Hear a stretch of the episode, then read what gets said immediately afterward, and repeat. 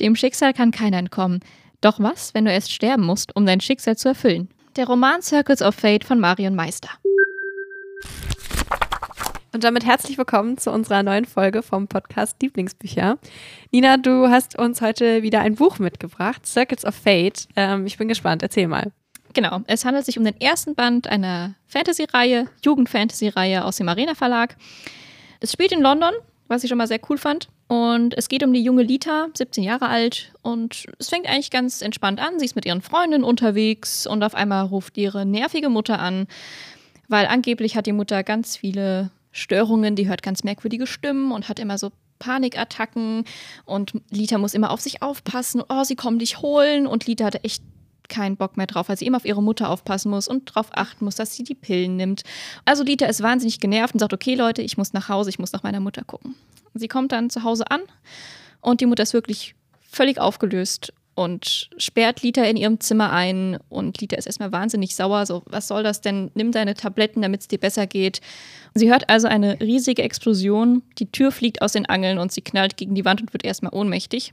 Als sie aufwacht, ist immer noch ein gleißend helles Licht im Wohnzimmer und sie sieht, wie ihre Mutter in diesem Licht langsam verschwindet und entführt wird. Sie denkt dadurch erstmal, okay, ich bin zu heftig auf den Kopf geknallt, das kann alles nicht wahr sein. Ich bin ja nicht in einem Fantasy-Roman. Aber plötzlich steht auch ihre Großmutter im Wohnzimmer, von der Lita immer gedacht hatte, die ist schon längst verstorben. Meine Mutter hat gesagt, du, du lebst nicht mehr. Was, was passiert dir eigentlich gerade alles? Und ihre Großmutter erzählt ihr, dass sie eine Schicksalsweberin ist.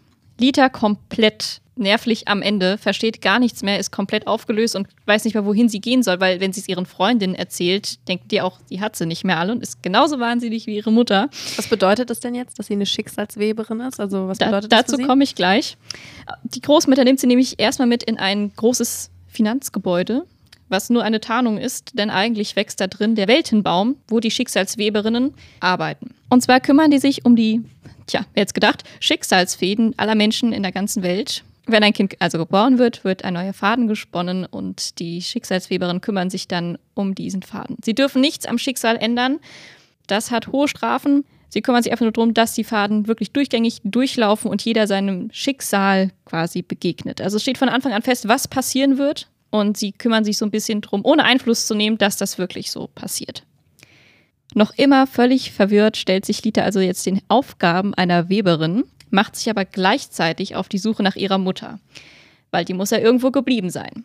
Während sie also noch mit ihrem eigenen Schicksal zu kämpfen hat, lernt sie viele verschiedene Charaktere kennen und auch andere fantastische Wesen, von deren Existenz sie noch gar nichts wusste.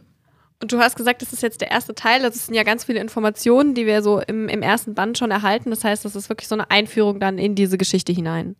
Genau. Am Anfang war ich auch erstmal nicht so überzeugt, weil es sehr verwirrend ist, weil jedes Kapitel aus der Sicht eines anderen erzählt wird. Aber zum Ende hin muss ich es wirklich am Stück einmal durchlesen, weil man sofort drin war und wirklich wissen will, findet sie ihre Mutter, was ist mit der Mutter passiert, was hat es mit den Unsterblichen auf sich. Ähm, du hattest aber noch einen Punkt, von dem du gesagt ja. hast, da müssen wir noch mal drüber sprechen. Und zwar die Jugendsprache. Also ich weiß ja nicht, wie es bei dir ist, aber wenn ich so lese und er sah so fresh aus, ich stolper da so extrem drüber, wenn ich diese Bücher lese, wenn, die, wenn, die, wenn sie am Anfang mit ihren Freundinnen unterwegs ist und dann so, boah, der sieht so nice aus. Und dann ich war so, mein Gott, bitte. Also ich fand es ganz schrecklich. Ich weiß nicht, wie du das siehst, aber ich habe wirklich, ich habe das Buch kurz zur Seite gelegt, dachte mir, okay. Okay, dann die Frage jetzt an alle Jugendliche. Redet ihr so? Sind wir zu alt? Wir sind, sind, wir, sind wir, wir schon sind, zu alt? Wir sind beide Anfang 20. 20. Eigentlich sind wir nicht alt. Aber ich glaube, es ist so ein bisschen, ähm, was man auch in dem Buch erwartet. Ne? Also ich meine, wenn man jetzt so eins zu eins mit einer Person redet, ist es doch irgendwie immer noch mal eine andere Sprache als die, die man dann in einem Buchdialog tatsächlich wiederfindet, glaube ich. Das stimmt, ja. Ähm, also, aber ich finde es interessant. Also ich glaube, es gibt bestimmt Leute, die sagen, oh, voll cool, dass da so geredet wird, so wie wir in der Schule reden. Äh, aber ich bin mir sicher, es gibt genug äh, auch Jugendliche, die sagen, das ist ja total bescheuert. Was soll das, denn eigentlich? Das halt sehr lächerlich. Also, ähm, ja, finde ich auch interessant. Können wir vielleicht auch mal irgendwie eine, eine ganze Folge fast drüber machen. Ja, bitte. Zu gucken, äh, wie die Sprache in den verschiedenen Fantasy-Welten sich unterscheidet. Also man kann über diese Jugendsprache hinweglesen, ist auch gar nicht so schlimm, aber mir ist es halt so ein bisschen aufgefallen. Also die Handlung macht es wieder wett, tatsächlich. Alles klar, dann bin ich mal gespannt, äh, was ihr so darüber denkt. Wenn ihr noch gar nichts davon gelesen habt, habt ihr jetzt einiges aufzuholen. Ist, der vierte Band ist schon erschienen? Der ist gerade erschienen, genau. Genau, also dann könnt ihr jetzt komplett einfach durchlesen und äh, wenn es euch so geht wie Nina und ihr einfach das Buch am Stück lest, dann seid ihr jetzt auch gut versorgt und ich wünsche euch ganz viel Spaß damit.